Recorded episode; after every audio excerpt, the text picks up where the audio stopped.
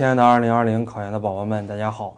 我们这一期节目呢，来给大家说一说考研，尤其是教育学考研，我们考一个自主命题的学校好呢，还是考一个全国统考的学校好呢？如果是专硕的同学啊，就不用看这期节目了，因为专硕的同学全部都是自主命题啊。你的政治、英语是教育部统考，那么两门专业课都是自主命题。但是学硕就不一样了呀，学硕我考一门政治，一门英语，这是教育部自己。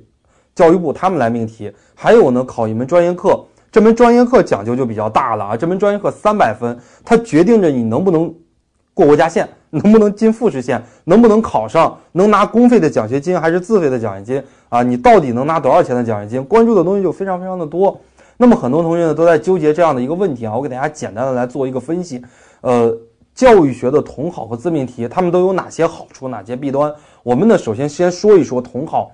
它有哪些好处？统考的话呢，就是第一个好处，资料呀，包括课程呀，这些东西非常的好找。为什么呢？教育部统考嘛，做的机构非常的多啊，相对来讲呢，做的优质的机构也很多。优质的机构一多，价格就相对来讲便宜了嘛，因为供求这样的一个关系，大家都懂的。呃，这是一个好处。那么呢，教育学统考还有一个好处，就是比较公平，因为教育部出题。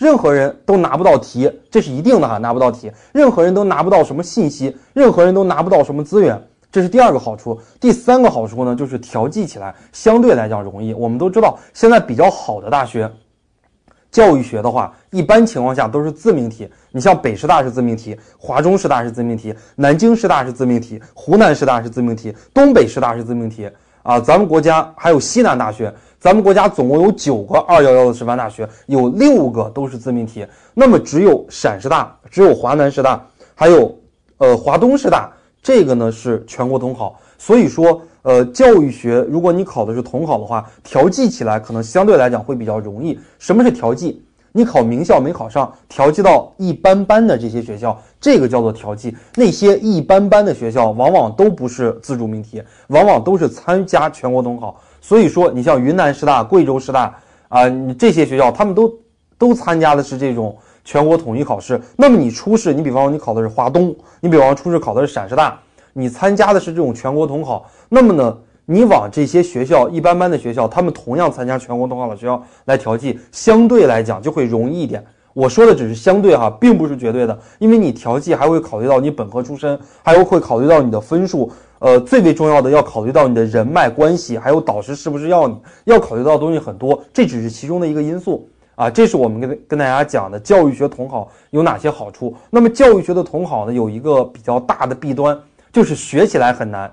教育学的统考被誉为史上最难的教育学的考试，因为它考四十五个选择题，考察的东西非常的细，你必须要看书，看讲义一点用都没有。书上的每一个知识点必须要吃的特别特别的透。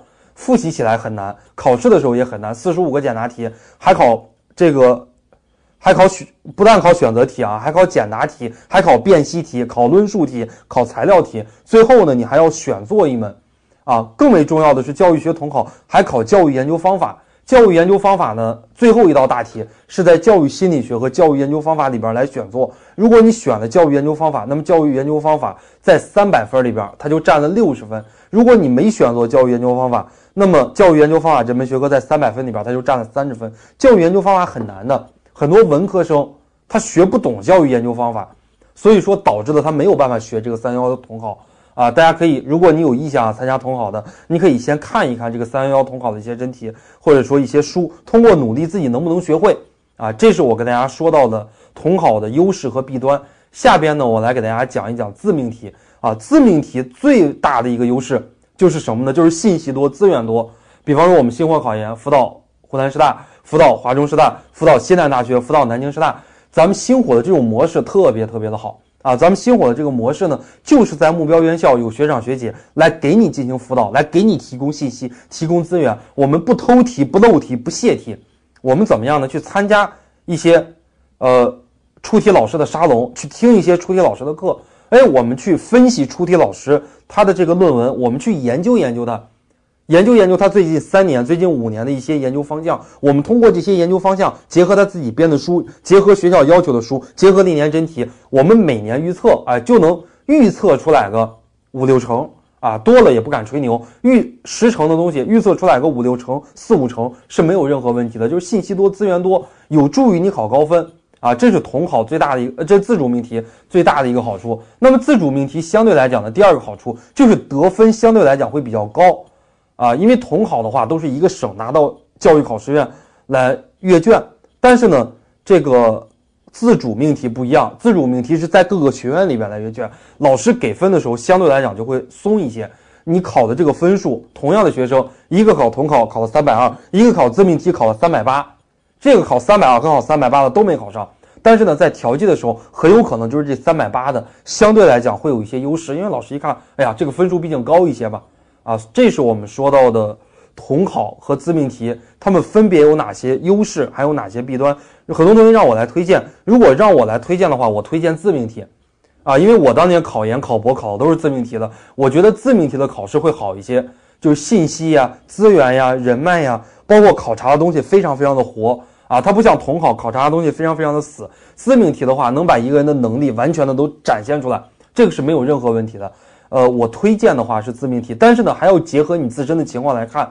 比方说你家是贵州的，以后想回贵州省这个去工作，但是呢，贵州所有的这个学校它都是统考，它就没有自命题的。你像这种情况的话，比方说你以后想回，呃，陕西想回西安工作，但是西安的几所比较好的学校它都是统考，它没有自命题。你要根据你未来的这样的一个工作地来选。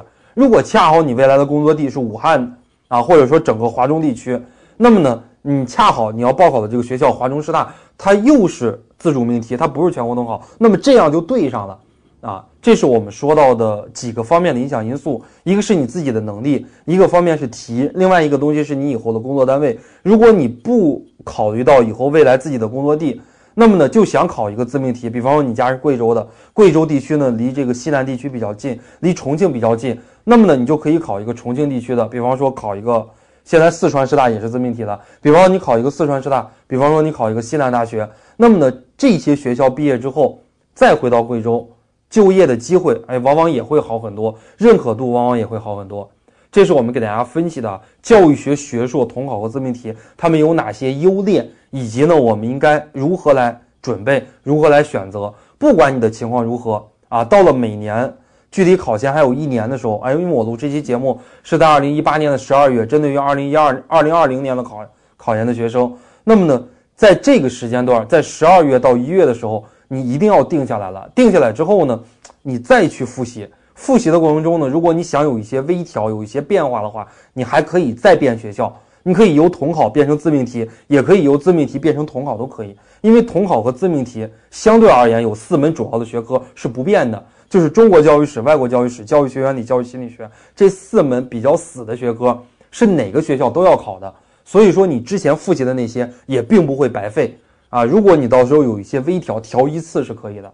不要说现在考统考，一换换成自命题了，过几天又从自命题换成统考了，来回来换，来回来去的换的话，最后的结果肯定不会特别的好啊。这是学长给大家的一些叮嘱，关于二零二零年教育学学硕统考和自主命题的选择。我们这一期小视频给大家录到这儿，我们下一期节目再见。